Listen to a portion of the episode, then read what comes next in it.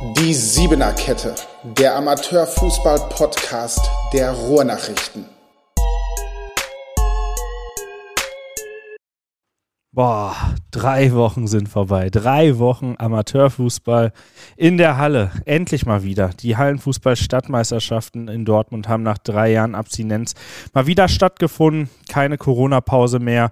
60 Teams haben teilgenommen. Vorrunde, Zwischenrunde und Endrunde sind absolviert. Wir haben einen Stadtmeister gefunden, einen verdienten Stadtmeister mit dem ASC 09 Dortmund. Der Oberligist hat sich am Ende durchgesetzt im Finale gegen den FC Brünninghausen an einem wirklich, an einem wirklich hochklassigen äh, Finaltag am Samstag in der Helmut-Körnig-Halle. Und äh, damit heiße ich euch zur Siebener Kette willkommen, dem Amateurfußball-Podcast der Ruhrnachrichten, der Sportredaktion der Ruhrnachrichten. Ich sitze hier in der Sportredaktion gemeinsam mit Thomas Schulzke und freue mich darauf, ja, die letzten drei Wochen nochmal ganz kurz zu rekapitulieren und dann die besten Awards zu verteilen. Ja, da habe ich auch Bock drauf. Hast du Bock drauf, Thomas? Habe ich Bock drauf, David. Sehr schön. Wie, Auf jeden Fall. Wie war es für dich? Wie war es für dich? Drei Wochen, drei Wochen im Tunnel, drei Wochen, keine Familie, keine Freunde, nur in der Sportredaktion gezeltet, vor den Hallen gezeltet. Ich glaube, unsere Mitarbeiter hatten außer, also alle Kollegen, Kolleginnen, die im Einsatz waren, hatten außer Hallenfußball nichts anderes im Kopf, oder? Ja, aber es hat sich gelohnt, hat Spaß gemacht. Es ist sind ja drei Wochen im Jahr und die Familie weiß ja Bescheid, was dann äh, kommt und äh, sie lebt es ja dann auch mit und weiß, dass es uns so viel Spaß macht, einfach äh, diese Stadtmeisterschaft zu begleiten. In diesem Jahr auch äh, noch zum ersten Mal jedes Spiel live gezeigt. Das hatten wir schon mal, aber bei jedem Spiel hatten wir einen Kommentator dabei. Ich war viel in den Redaktionen, habe viel organisiert. Von hier aus äh, war nur am zweiten Endrundentag in der Halle. Aber was die Jungs da geleistet haben, auf dem Feld, aber auch daneben, sei es die Veranstalter, sei es unsere Jungs, wie die da kommentiert haben. Wir haben ja David, wir waren ja häufig hier zusammen in der Redaktion. Du hast ja gesagt, ich fühle mich hier wie in einer Tipico-Bude. In der Vorrunde haben wir auf sechs Bildschirmen die sechs äh, Hallen abgeklappert und haben zugehört und haben geguckt und hatten richtig Spaß. Und äh, deswegen, es hat einfach wieder Bock gemacht. Ja, hat äh, ein Event, ähm, ja, was ist, glaube ich, in der, dem Ausmaß, also wir hatten es die letzten Jahre schon immer so, dass wir sagen, ja, das ist das größte Ding in Deutschland, aber in dem Ausmaß, in dem wir es dieses Jahr hatten, ähm, finde ich, war das das äh, passende, der passende Rahmen fürs Comeback des Turniers und es hat riesen Spaß gemacht, äh, mit allen Kollegen, Kolleginnen hier zusammenzuarbeiten und das auch äh, so durchzuziehen. Du hast es gerade schon erwähnt, Veranstalter, also Fußballkreis Dortmund hat da was auf die Beine gestellt dieses Jahr. Das hat seinesgleichen gesucht, das hat Bock gemacht und äh, die haben es, finde ich, auch sehr, sehr würdig äh, die ganze Zeit über begleitet und ähm, ich glaube, ich habe kaum negative Stimmen gehört, also fast gar, gar nicht. nichts. Ne? Gar nicht, ne? Also Zuschauerzahl auch überragend. Mehr als 18.000 Zuschauer waren ja jetzt da von der Vor- bis zur Endrunde. Beide äh, Finaltage mit jeweils 4050 Zuschauern ausverkauft. Vorher waren ja schon vor Zwischenrunde insgesamt 9000 Zuschauer da. Es gab, es gab gar keine großen Aufreger. Es gab keine Spielabbrüche. Es gab keine Schlägereien. Es müssen keine Vereine disqualifiziert werden. Also es war einfach eine glatte, runde Sache. Finde ich auch, finde ich auch. Und ähm, mich hat es am zweiten, äh, zweiten Endrundentag besonders gefreut. Am ersten Endrundentag sind ja einige Vereine ausgeschieden, ähm, die dafür richtig Stimmung gesorgt haben. Ich denke da an Westfalia Huckade, an äh, an Hörder SC. den Hörder SC vor allem auch. Ähm, und da dachte ich echt, echt am zweiten Endrundentag, dachte ich, oh, ah, wie wird das stimmungstechnisch? Und ich kam, glaube ich, um halb eins an der Halle an und da haben sie, haben die gerade eben von innen, haben die außen ans Fenster äh, den Zettel geklatscht, ausverkauft. Da kamen noch Leute an, wollten Karten kaufen. Es gab nichts mehr. Um 12.30 Uhr irgendwie. Erstes Spiel war um 15 Uhr. Also der Run war da. Die Leute hatten Bock. Wir hatten Bock. Das hat äh, richtig, richtig Spaß gemacht. Und wir vergeben jetzt heute die besten Awards. Definitiv. Wir haben uns ein paar Kategorien Ja. überlegt. Wir grätschen natürlich keinem dazwischen. Der Fußballkreis Dortmund vergibt ja auch noch äh, seine Preise hier bei uns äh, zum Abend der Sieger und hat ja auch schon einige Auszeichnungen äh, verkündet. Aber wir haben uns unsere eigenen Awards ausgedacht und vergeben die jetzt einfach mal.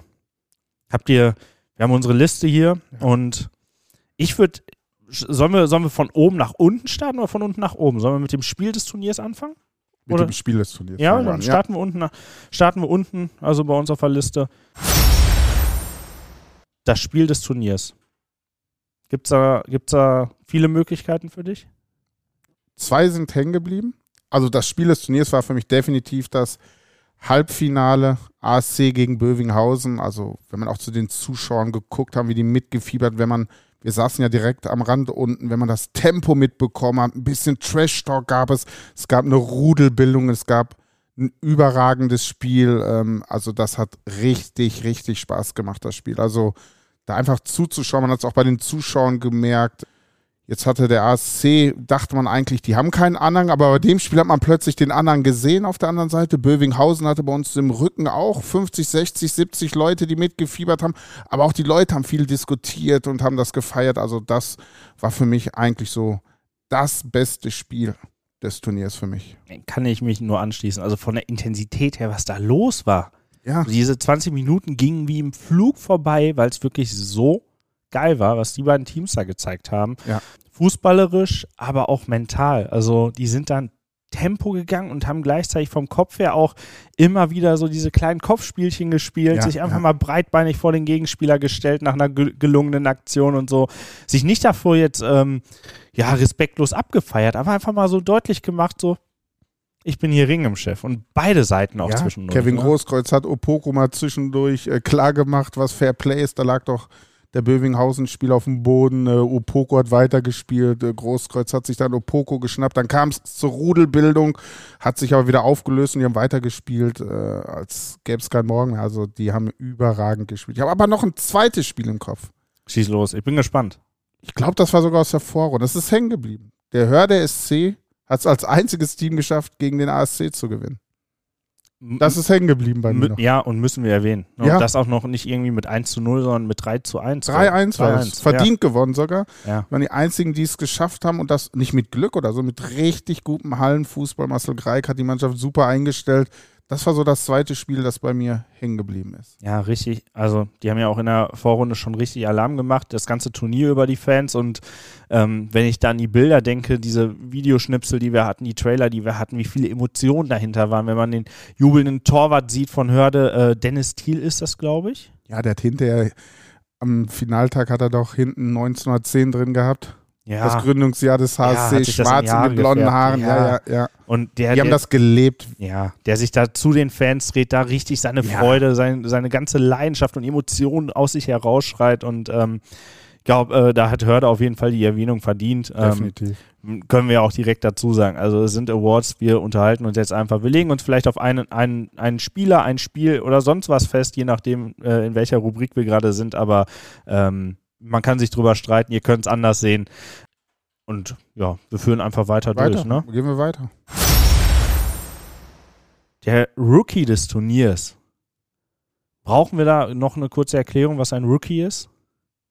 Ja, ein Spieler, der zum ersten Mal dabei war, muss jetzt nicht 19 sein, muss nicht 18 sein, aber einer, der noch nicht häufig aufgefallen ist bei diesem Turnier, noch ziemlich jung ist und ähm, fand ja, das Turnier hatte viele gute junge Spieler. Nach der Zwischenrunde hätte ich Yannick Urban genommen vom ASC. Da hat er richtig aufgetrumpft, wie auch auf dem Feld. Aber dann äh, nach der Endrunde würde ich einen anderen nehmen. Dann würde ich, oh, was heißt wird, dann nehme ich einen anderen. Ähm, ich nehme Louis Weiß, auch vom ASC. Der ist ein Jahr, glaube ich, älter. Der ist jetzt 21, wenn ich mich nicht irre. Der ist so aufgetrumpft an den beiden Finaltagen. Das hätte ich nicht gedacht. Auf dem Platz hing er ein bisschen hinterher, knapp hinter den ersten elf. Aber da in der Halle ähm, er wirklich gezeigt, wie gut der Junge einfach ist. Das Problem ist, wir haben ja auch drüber gesprochen, ne? wenn man in die Halle kommt, boah, hast du Bozerda gesehen, wie der zaubert oder Neidi gesehen, wie der zaubert. Aber keiner hat über Luis Weiß gesprochen, aber das war einer der überragendsten Spieler, weil er noch nicht so bekannt ist, weil er eher so ein zurückhaltender Typ ist, beim ASC nicht so in der ersten Reihe steht. Aber was der da abgezogen hat, das war schon eine große Show. Absolut, absolut. Ich hätte jetzt auch Urban oder Weiß gesagt. Natürlich gibt es da noch viele weitere auf der Liste, die man nennen könnte. Ne? Wir hatten über vorhin schon mal über Usang gesprochen von äh, vom TuS Hannibal. Ja, auf einmal war er da. Ja, Ja. und äh, körperlich eine totale Maschine Ja, und hat das direkt auch äh, aufs Feld übertragen. Ne? Bringt ja nicht nur, dass du einen richtigen Körper hast, sondern du musst ja auch wirklich Spielverständnis haben. Du musst, in, äh, musst technisch ja auch gut, ganz gut beschlagen sein. Und der hat da, hat er gespielt, als hätte er jahrelang nichts anderes gemacht und ähm, hat dem Turnier auch so ein bisschen seinen Stempel mit aufgedrückt. Ähm, Ja. Ich hatte auf meiner Shortlist ja noch Joshua Suleiman vom Kirchhörder SC, muss aber leider dazu sagen, Vorrunde überragend gespielt. Ja. Leider in der Zwischenrunde nicht dabei gewesen und ähm, das hat der FC Brünninghausen richtig gut gemacht. Im Viertelfinale am äh, zweiten Endrundentag haben sie ihn aus dem Spiel genommen. Definitiv. Am ersten Tag war er noch gut, Suleiman, ah, wirklich. Äh, am zweiten, aber da war Brünninghausen plötzlich da, so wie man sie kennt. Und dann hatte Kichörde gar keine Chance mit den jungen Leuten, ähm, die gestandenen Typen, alle, die der FC Brünninghausen mitgebracht hat, äh, wie Liskonov und wie Gondrum ähm, und äh, Silas Lennertz. Ähm, da wusste Kichörde gar nichts mit anzufangen und sind nicht untergegangen, aber waren insgesamt dann doch chancenlos in dem Viertelfinalspiel. Ja, die ganze Erfahrung des FC Brünninghausen, der sie dann am Ende auch ins Finale getragen hat, ähm, Ja. hatte auch niemand so vorher so richtig auf dem Schirm Brünninghausen. Also, was heißt auf dem Schirm, aber gehörten immer zum Favoritenkreis, hatten aber schwankende Leistung. Ja, hatten schwankende, aber sie hatten, im Endeffekt haben wir gesagt, es gibt die Todesgruppe, die Hammergruppe oder was, wie auch immer wir sie nennen, mit Hörder SC, Bövinghausen, Brünninghausen. Im Endeffekt, aus meiner Sicht, war es das Glück des FC Brünninghausen, in dieser Gruppe zu sein, denn so konnten sie auf den TUS Bövinghausen erst im Endspiel treffen und auf den ASC erst im Endspiel treffen. Also es war schon die etwas leichtere Route, andersrum zu gehen. Mit Kichörde, mit Hannibal und dann im Endspiel, ähm, im, End im Halbfinale gegen Aplabeck oder gegen Bövinghausen zu spielen, wäre schon ein bisschen schwieriger geworden. Ja, und ähm, ich glaube, was viele im Kopf hatten, war halt diese katastrophale erste Halbzeit des FC Brünninghausen gegen den Hörder SC. Da 0-3. lagen sie 0 zu 3, ja, ich glaube sogar 1 zu 3 hinten, aber die haben zwischenzeitlich mit 0 zu 3 hinten gelegen und alle dachten, oh, der Hörder SC schafft vielleicht die große Überraschung und zieht äh, in den zweiten Endrundentag ein. Ist nicht gelungen. Brünninghausen hat sich gefangen, hat das am Ende sogar noch sehr, sehr souverän gewonnen. 6-3 gewonnen. Das ist klasse, ne? Ja. Die sind ruhig geblieben. Aber deshalb hatten die viele, glaube ich, nicht mehr auf dem Schirm. Nee. Ähm, vielleicht für, für das ganz große Ding. Ähm, jetzt sind wir auch ein bisschen abgekommen vom Rookie des Turniers. Ähm, du hast dich sehr Louis stark Weiß. für Louis Weiß ausgesprochen. Dann werde ich da nicht mehr widersprechen. Und wir kommen zur nächsten Rubrik. Verrückteste Aktion der Hallenstadtmeisterschaft. Und ja, ich, ich, also an sich kommen wir um keine andere Aktion drumherum. Die Banane ist geflogen. Die Banane Die ist Banane geflogen. ist geflogen. Und plötzlich sind aus, äh, ist aus einem normalen ähm, 8 Meter oder 9 Meter Schießen? 8 Meter Schießen. ich glaube, wir lass uns auf 8 Meter einigen. Da einigen wir uns direkt auf 8 Meter. Ist aus einem 8 Meter Schießen, was normal vielleicht so 10 Minuten dauert, sind es auf einmal irgendwie 25 Minuten geworden. Ähm, die da alle ausharren mussten und warten mussten und komplettes Hin und Her und ähm, ja, so richtig, wenn ich mir die Bilder da angeguckt habe, wir haben es ja auf Kamera leider nicht gesehen. Den Ähm, Bananenhof haben wir nicht gesehen. nee, den haben wir ich nicht weiß auch gesehen. gar nicht, wo die Banane gelandet In der Nähe des Schiedsrichters, wenn ich das richtig verstanden habe. Ja, soll in Richtung Schiedsrichter, Ja, lag wohl auch ja. einmal neben ihm. Ja, und ähm, da kann ich es dann auch verstehen, dass du keine Lust hast, äh, irgendwelche Leute im Rücken zu haben direkt, die da eigentlich auch vielleicht gar nicht sitzen dürfen oder sein sollten und da irgendwelche Sachen auf den Platz werfen und äh, dich dann vielleicht auch ablenken, weil gab ja auch in dem Moment oder kurz davor gab es ja auch eine strittige Entscheidung. Ähm, Elfmeter wurde zurückgenommen oder musste Ja, wiederholt ja. werden, den Nils Bayer eigentlich schon verschossen hatte, Ja. weil der Torwart von Westfalia Wickede einen äh, Tick zu früh schon von der Linie gekommen ist. Genau, das, da, das Verrückte war, war ja auch schon, das Spiel war schon abgepfiffen. Der Schiedsrichter hatte sich ja verzählt, der hatte ja schon Wickede zum Sieger gemacht. Aber da waren ja noch, äh, Marcel Greik hat es schön im Talk dann noch erzählt, dann bin ich noch äh, zum Schiedsrichter hingegangen, hey, erzähl doch nochmal nach, bitte. Ähm, da sind noch genug Schützen, dass wir doch noch gewinnen können am Ende. Er hat gesagt, die Chance, dass wir noch weiterkommen, lag bei 1%, weil ich glaube schon zwei verschossen hatten äh, beim Hörder SC. Aber am Ende stand dann da Nils Bayer und durfte noch einmal schießen und musste zehn Minuten warten und schießt das Ding rein.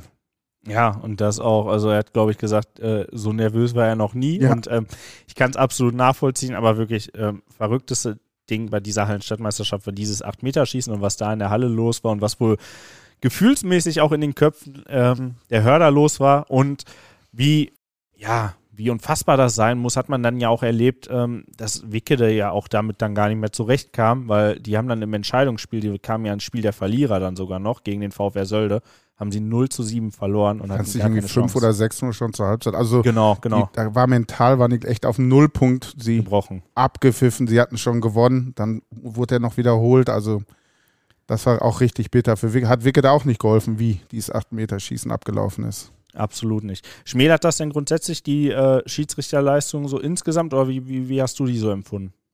Die Das, drei was ich Meter. gesehen habe, war gut, fand ich war richtig gut. Auch am Finaltag, an dem ich dann vor Ort auch war, war richtig gut. Äh, der beste Schiedsrichter aus meiner Sicht hat auch das Finale gepfiffen, obwohl eigentlich gar keine Probleme hatte am, am Finaltag. Ähm, ich überlege gerade, es gab wenig zwei Minuten, gab es eine rote, gab es nicht, oder? Ich habe, nee.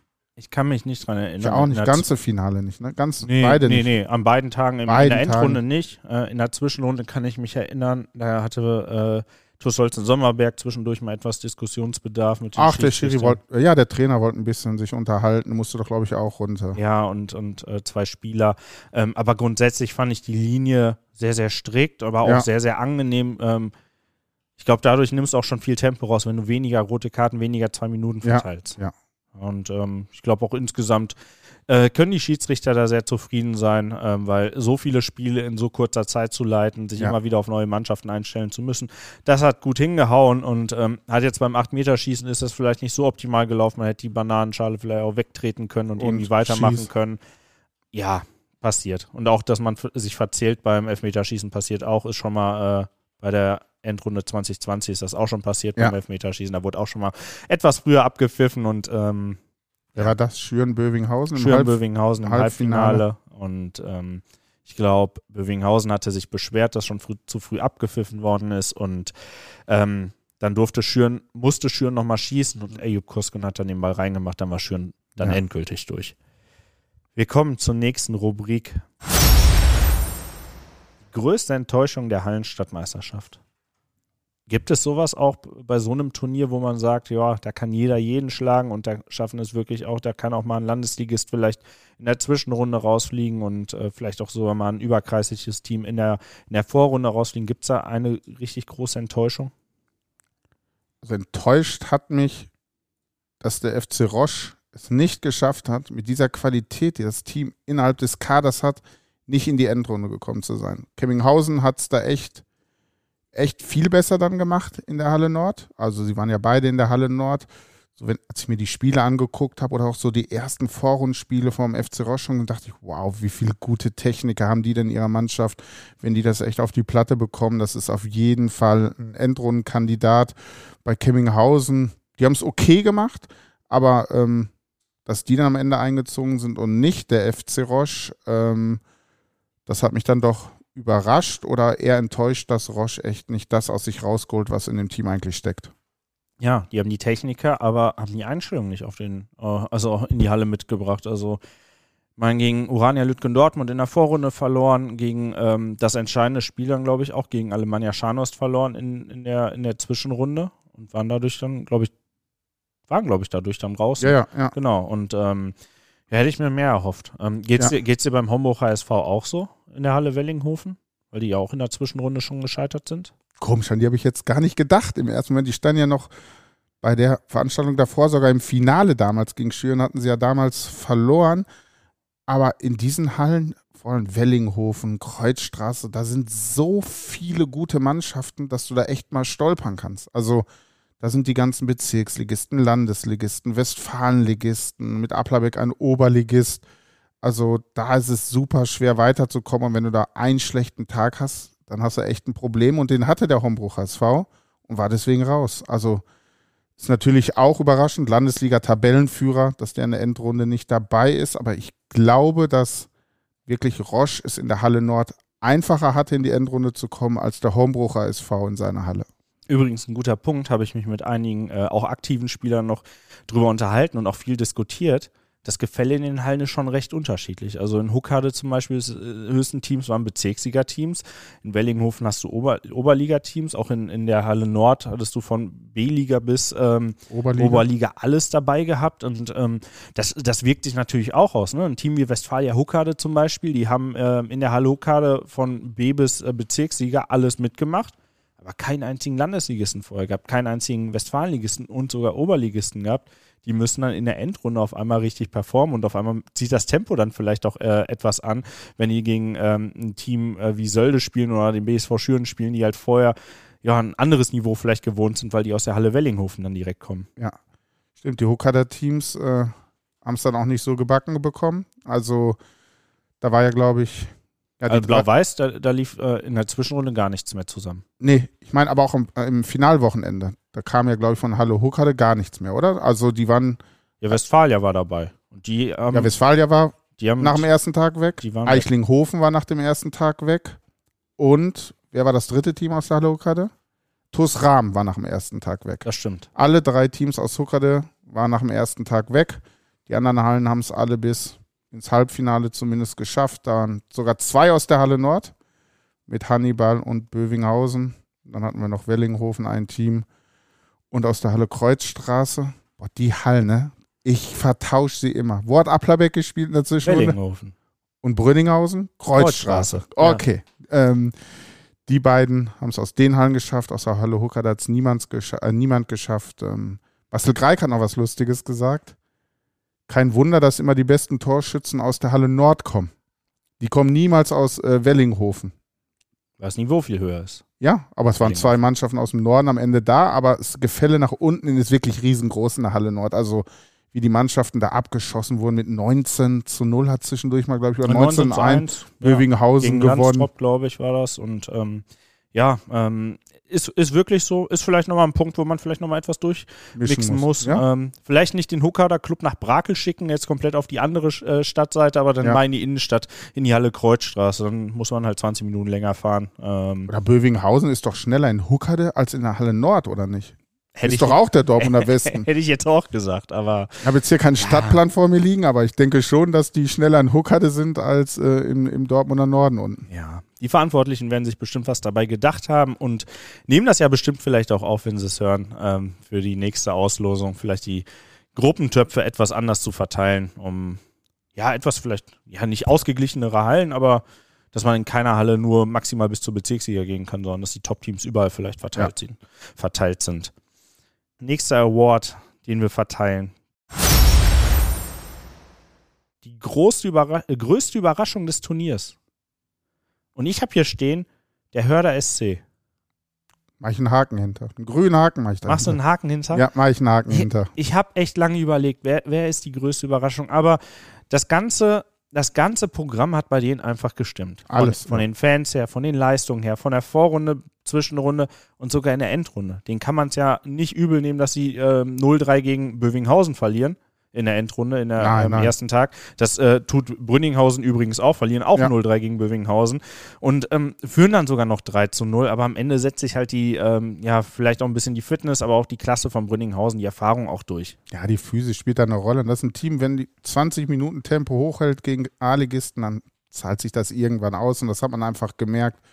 3-0 geführt. Ich glaube, kurz vor der Halbzeit haben sie, glaube ich, das 1-3 bekommen und dann nachher Anschlusstreffer, Ausgleich und dann kommt nichts mehr. Obwohl du eigentlich noch im Spiel drin bist mit dem 3-3, aber jeder, der in der Halle war, hat gespürt, das Ding geht definitiv verloren. Das wird Brünninghausen am Ende gewinnen. Äh, die sind gerade im Flow und die sind jetzt nicht mehr zu stoppen. Aber trotzdem, Hördersee war ein super Auftritt, was die Fans da abgefeiert haben in der Halle. Und nicht nur in der Endrunde, die ganze Zeit waren sie dabei. Und äh, da kann der Club richtig stolz sein auf das, was sie da auf die Beine gestellt haben. Und Marcel Greig mit seiner Mannschaft. In der Liga läuft es ja nicht so gut. Die hat man ja echt weiter oben erwartet, nach einer guten Vorbereitung und einer super Rückrunde, die sie auch in der vergangenen Saison gespielt haben. Aber äh, vielleicht das ja auch jetzt Ansporn, noch eine starke Rückrunde zu spielen. Nach ganz oben wird es nicht mehr reichen. Vielleicht nächstes Jahr nochmal anzugreifen. Aber der Verein hat sich richtig, richtig gut präsentiert. Absolut. Eine Überraschung möchte ich noch nennen, die habe ich in Klammern dahinter geschrieben am Hörder SC, hat nichts mit Hörde zu tun, aber ein Spieler, der mich persönlich überrascht hat, dass er überhaupt mitmacht, dass er mitspielt und ähm, in welcher Verfassung er mitgespielt hat, muss ich nennen, der sportliche Leiter von Westfalia Huckade, Tim Babosek.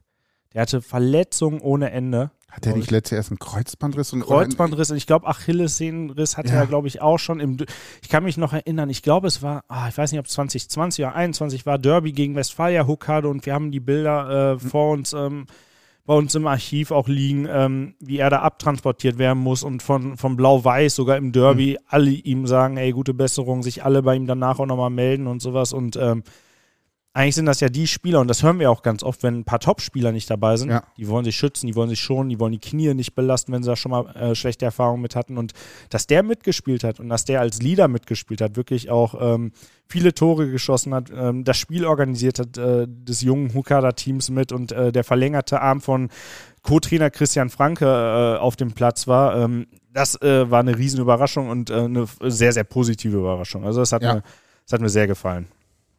Der nächste Award. Jetzt wird es richtig spannend. Bester Trainer des Turniers. Habe ich mich schnell festgelegt.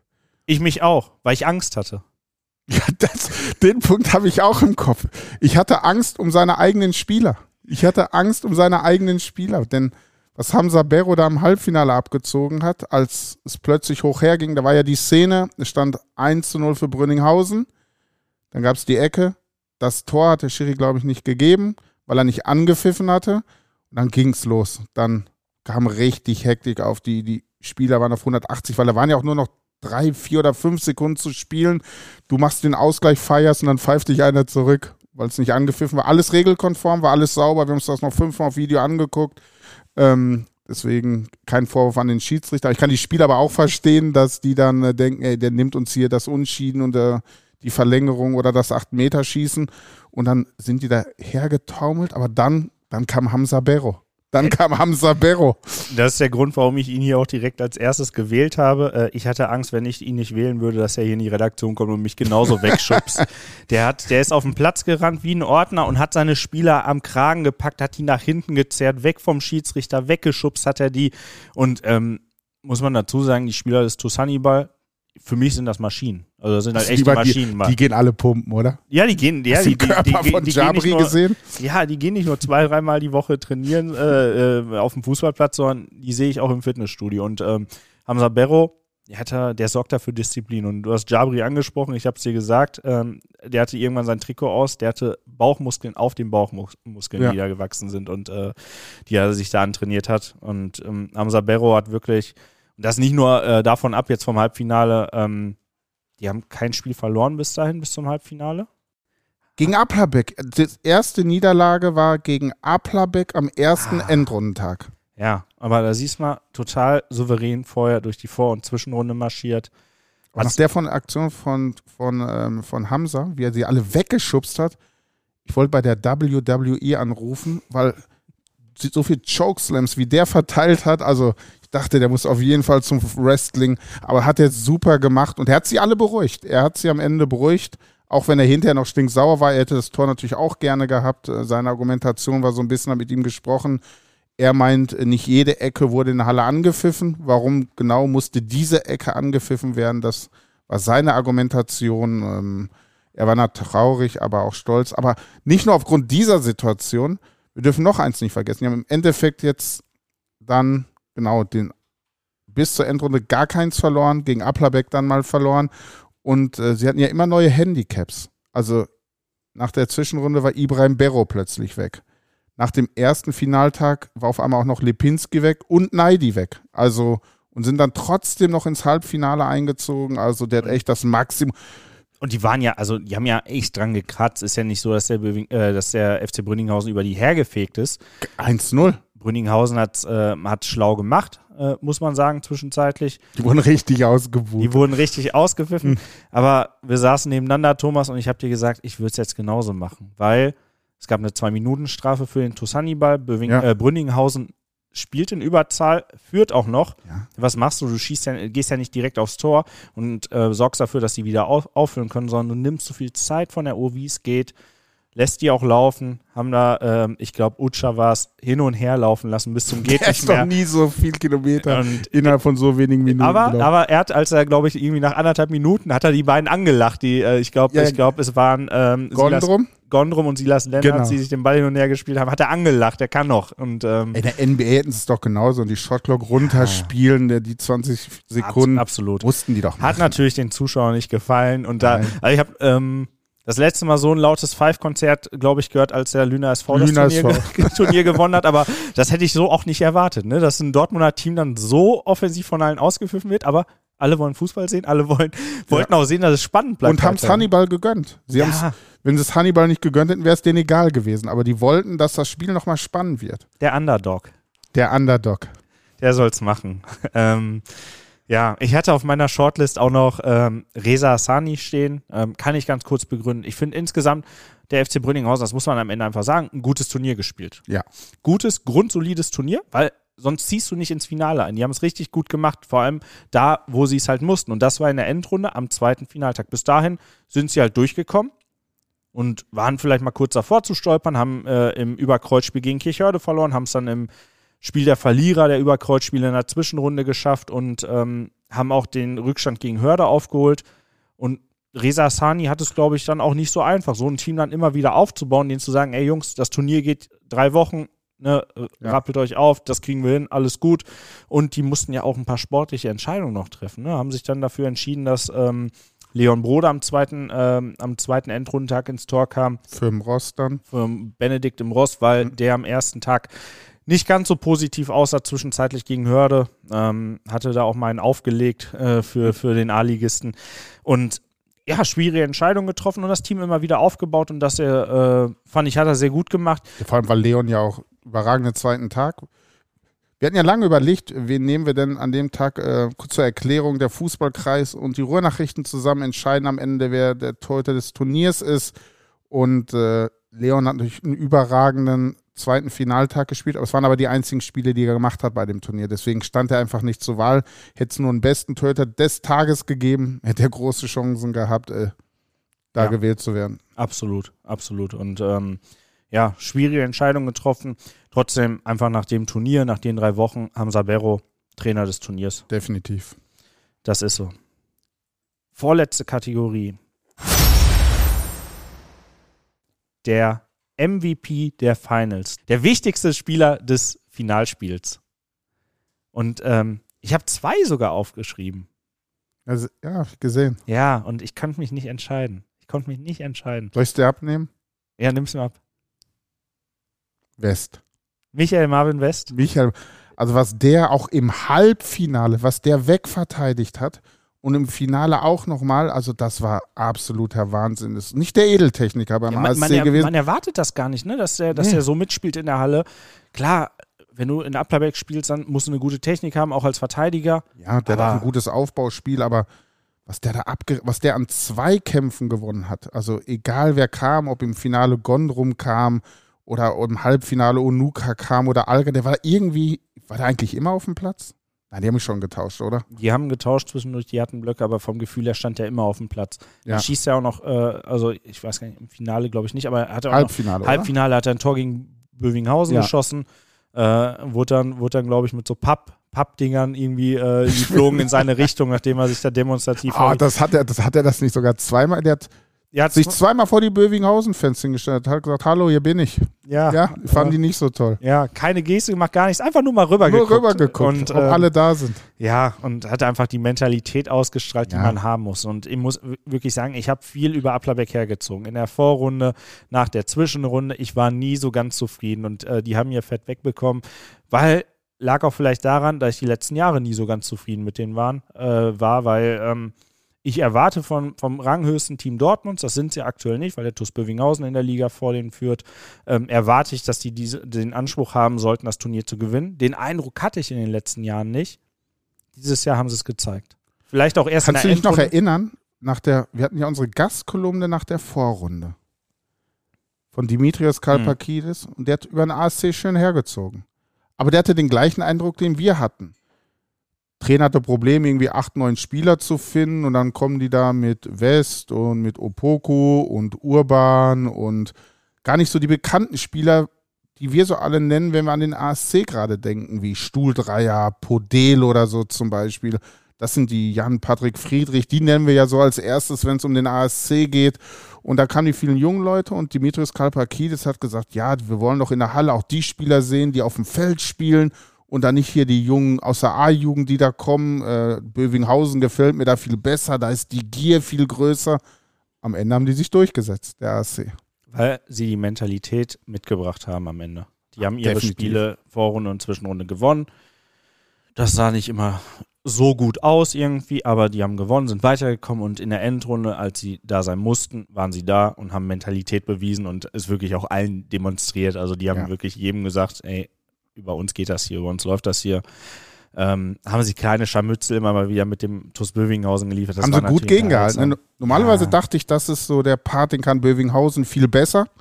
mit den ganzen erfahrenen Spielern, abgezockten Spielern, wie können die Applerbecker dagegenhalten, aber da hat sich's gelohnt, einen Schaffer, einen Münzel, einen West auf dem Feld zu haben, die haben richtig gut dagegen gehalten. Und wäre das das Finale gewesen, das Halbfinale, dann hättest du, glaube ich, jetzt einen anderen MVP. Beim ASC. Meinst du? Ja, der stand nämlich im Tor.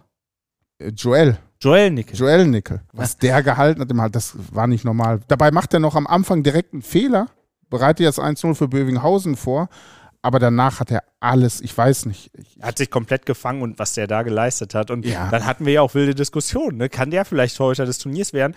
Ging aber an sich auch nicht, weil der ASC ist seiner Linie auch da komplett treu geblieben. Die haben den Torwart jedes Spiel gewechselt. Im Finale stand auf einmal, alle dachten, ja, Nickel muss ja spielen nach der Halbfinalleistung. Der ist ja so gepusht. Auf einmal stand Olli Roll im Tor. Ja, aber, aber das ist eine gute Linie. Ne? Die haben viel getauscht. Ich glaube, Olli Roll hat sogar ein bisschen mehr gespielt. Da war es für einen Coach, äh, Dennis Hübner, klar, äh, Olli Roll kann ich hier nicht das Finale klauen, nur weil Joel Nickel sein bestes Spiel in der Halle im Halbfinale gemacht hat. Aber ich glaube, zu der Leistung können wir definitiv sagen von Joel Nickel, das war die beste Torhüterleistung in einem Spiel während der kompletten Stadtmeisterschaften. Also ich habe nicht alle Spiele gesehen, aber ich kann mir kaum vorstellen, dass es einen Torwart gab, der mehr Paraden in der Kürze der Zeit äh, gezeigt hat und sein Team dadurch auch noch ins Finale gebracht hat. Besonders wenn der TuS Bövinghausen auf dich zuläuft. Ja, Und äh, die sind auf einige Teams zugelaufen und da hatten die wenigsten viele Chancen und äh, vor allem nicht so ein Torwart, der so viel rausgeholt hat. Ähm, aber beim Finals MVP Marvin Michael West kann ich dir zustimmen. Ich hatte Marcel Münzel hier noch stehen, weil ich es ihm einfach gegönnt habe. Ähm, der, dem hat man auch angemerkt, der wollte es unbedingt. Der wollte es allen nochmal beweisen, irgendwie, dass er. Der, der macht aber ein Tor im Finale, oder? hat ein Tor gemacht. Und Sengün, glaube ich. Sengün 2 und Schaffer. Nee, Schaffer hat im Finale keins Schaffer gemacht. keins? Nee, Schaffer hat im Halbfinale das letzte Tor, glaube ich, gemacht gegen Bövinghausen. Ich meine im Finale Sengün zweimal mir. und, und, und Münzel. Alles schon wieder verschwommen bei mir. Ich bin wieder, nur froh, dass nicht noch Mützel mitgespielt hat. Wieder, ja, Mützel und Münzel, das ja, wären wir durcheinander gekommen. definitiv. Aber Marvin, Michael West, unser Finals MVP. Letzte Kategorie. Mit die wichtigste für fast alle. Der beste Spieler des Turniers. Der MVP des Turniers. Als du mir das gesagt hast, habe ich mir Gedanken gemacht, das war so super schwer und ich, ich habe, glaube ich, gar keine Antwort. Weil ich behaupte einfach mal, dass für mich war Marco Onuka mit Abstand der beste Fußballer während der kompletten Stadtmeisterschaft. Es war der beste Fußballer. Es gab keinen besseren Techniker. Wie viele Tore hat er am Ende gehabt? 23, 24 Tore hat er noch dazu gemacht. Er war der beste Fußballer in der Halle für mich. Aber dann nicht Daniel, was mit im gleichen Atemzug habe ich mir gedacht, ey, wenn ich jetzt nicht Daniel Schaffer nenne vom ASC, der diese ganze Mannschaft mitgerissen hat, irgendwie, aber obwohl er ziemlich still ist, aber nur mit seinen Leistungen mitgezogen hat, dass die am Ende dieses Turnier gewonnen. Diese Leistung ist auf jeden Fall genauso hoch zu bewerten wie die von Marco Nuka, auch wenn Marco Nuka vielleicht der bessere Fußballer war. Daniel Schaffer hat für mich dafür gesorgt, dass der ASC dieses Turnier gewonnen hat. Und ist vielleicht auch, wir reden jetzt vom besten Spieler. Ja. Und da würde ich auch sagen, Marco Nuka, das ist eine, ah, das macht so viel Spaß, Ja. dem zuzugucken. Also wenn der den Ball da führt, wenn er den Ball abschirmt und was der für Tricks dann auch raushaut. Ja. Der Gegner guckt nach rechts, der Ball ist aber schon seit zwei Minuten irgendwie links und Ja. der Gegner kommt nicht hinterher. Ähm, würden wir über einen MVP sprechen, über den Spieler, der für sein Team mit am wichtigsten war vielleicht, ähm, auch wenn das ASC vor allem übers Kollektiv gekommen Ja. ist, aber was Schaffer, glaube ich, dem Team gegeben hat, mit seiner Ruhe, mit seiner Technik, mit seinem Spielverständnis auch, Ja. ähm, bei Bövinghausen fangen das die anderen, glaube ich, auf, weil die individuelle Qualität bei Bövinghausen ja auch so ein bisschen seinesgleichen gesucht hat. Beim ASC viel, viel gute Qualität, aber Schaffer hat, ist halt prädestiniert für die Halle. Also ein bisschen der Ingenieur des, des ganzen Erfolges, oder? Er hat das ist ja auch alles- Ingenieur. Der ist Ingenieur, der hat das ganze Ding aufgebaut und äh, mit, boah, ich, du weißt noch, der Lupfer gegen Schüren, Ja. Viertelfinale, dann bleibt er vorm Torhüter stehen und guckt ihn einfach an. Er lacht ihn nicht aus, er guckt ihn einfach nur an. Ich habe ihn gefragt, warum hast du ihn angeguckt? Meint äh, Daniel Schaffer gesagt, ich wollte den Jungs hier in der Halle einfach mal zeigen, dass wir da sind, weil keiner hat mit uns gerechnet. Alle haben gesagt, Bövinghausen holt das Ding und ähm, wir wären nicht so gut. Da habe ich, bin ich einfach mal stehen geblieben, habe mir den Torwart angeguckt und habe der Halle gezeigt, Aplabeck ist da. Ja, und Aplabeck war am Ende da. Hat es gewonnen. Wen wir hier vielleicht noch, ähm, wen wir auf jeden Fall noch erwähnen müssen, finde ich, weil er sie auch mit durchs Turnier getragen hat, ist Florian Gondrum. Ganz Ähm, stark, ja, ja. wie der die Bälle abgeschirmt hat, wie der das Spiel organisiert hat. Die Schusstechnik. Ja, die, die Schusstechnik, da reden wir ja schon kaum noch drüber, mhm. aber die ist ja wirklich, die sucht seinesgleichen bei Florian Gondrum, der, der schießt und ähm, die Bälle gehen ins Tor. Ilka Algan haben wir gar nicht genannt, der hat 27 Tore geschossen. Ein Tor hat nur gefehlt, um den Torrekord einzustellen von Molim Kademali, äh, 27 Tore. Der tat mir ein bisschen leid, wie der übers Spielfeld gehumpelt ist, hat ja, noch Schmerztabletten, ne? ja, der hat auch noch Schmerztabletten zwischendurch genommen.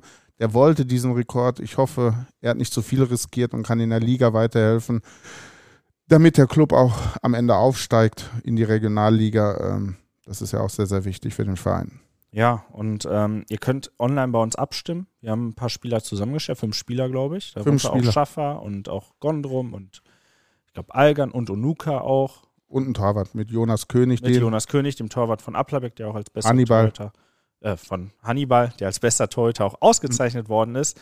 Und ähm, da könnt ihr auch abstimmen. Ähm, könnt euch da nochmal alle wichtigen Fakten zu den Spielern durchlesen. Findet ihr natürlich auch unsere komplette Berichterstattung auf rn.de slash dosport.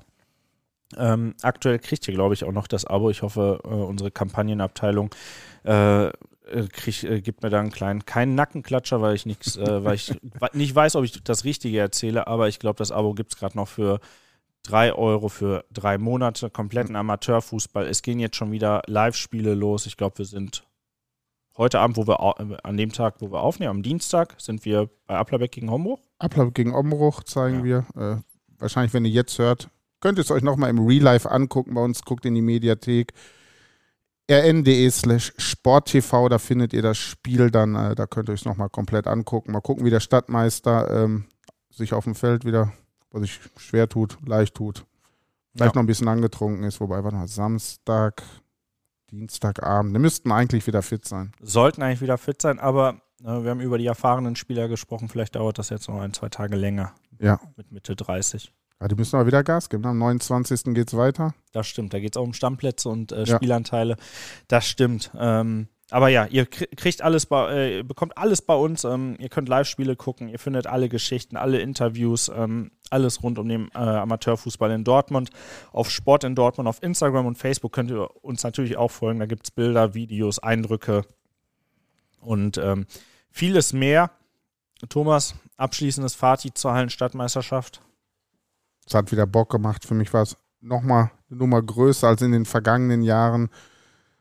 Sportlich, was in den Hallen los war, aber auch von unserer Seite aus, äh, weil wir waren am Ende insgesamt, die in diesem Projekt beteiligt waren, waren mehr als 50 Leute und das ist echt schon der Hammer, wie alle mitgezogen haben und alle mitgemacht. Hat einfach Bock gemacht, in so einem Team mitzuarbeiten.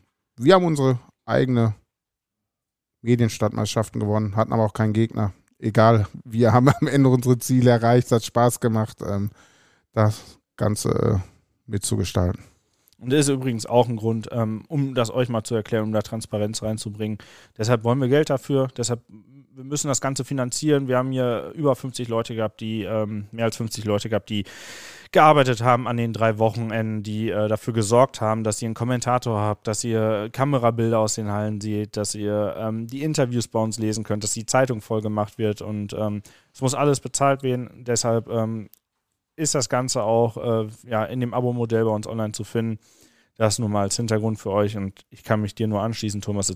Es hat, einfach Bock gemacht, es hat Spaß gemacht. Ich freue mich jetzt schon aufs äh, auf dieses Jahr, äh, wenn es irgendwann im November wahrscheinlich wieder mit der Auslosung drauf zugehen wird. Ja. Und ähm, ja, wir werden wieder Vollgas geben, wir werden mit vollem Elan wieder dabei sein wie dieses Jahr. Ich weiß, der Fußballkreis wird es auch und alle Teams werden es auch. Also wer nach diesem Jahr und nach dem, was man alles sehen konnte und wie sehr alle Amateurfußballer auch im Rampenlicht standen, nicht Bock hat auf dieses Turnier, da muss ich sagen, habe ich kein Verständnis mehr für. Ähm, ziehe nochmal meinen Hut vor allen Teams, die mitgemacht haben, vor allen Kollegen, Kolleginnen, die mitgearbeitet haben und auch vom Veranstalter, vom Fußballkreis. Schiedsrichter, alles gut. Schiedsrichter, ja, alle verantwortlichen Ordner, die ganzen Ehrenamtlichen, die äh, in der Halle für Ordnung gesorgt haben. Am Ende lief Thomas Gerner da rum und hat äh, für Ordnung in der Helmut König alle ja, gesorgt. Ja, ja. Äh, Rocco Diekmann, glaube ich, auch von Menge de 0820. Ähm, ja, kann man nur äh, seinen Hut ziehen und äh, Danke sagen. Das hat richtig Spaß gemacht. Ich hoffe, ihr hattet auch Spaß mit dem Podcast, mit der Siebener Kette. Bald geht es wieder weiter mit einer neuen Folge. Spätestens dann, wenn der Spielbetrieb wieder losgegangen ist zur Rückrunde. Thomas, ich sage danke. Mein Name ist David Nikolaus Döring und wir hören uns bestimmt bald mal wieder. Bis dann. Die Siebener Kette, der Amateurfußball-Podcast der Ruhrnachrichten.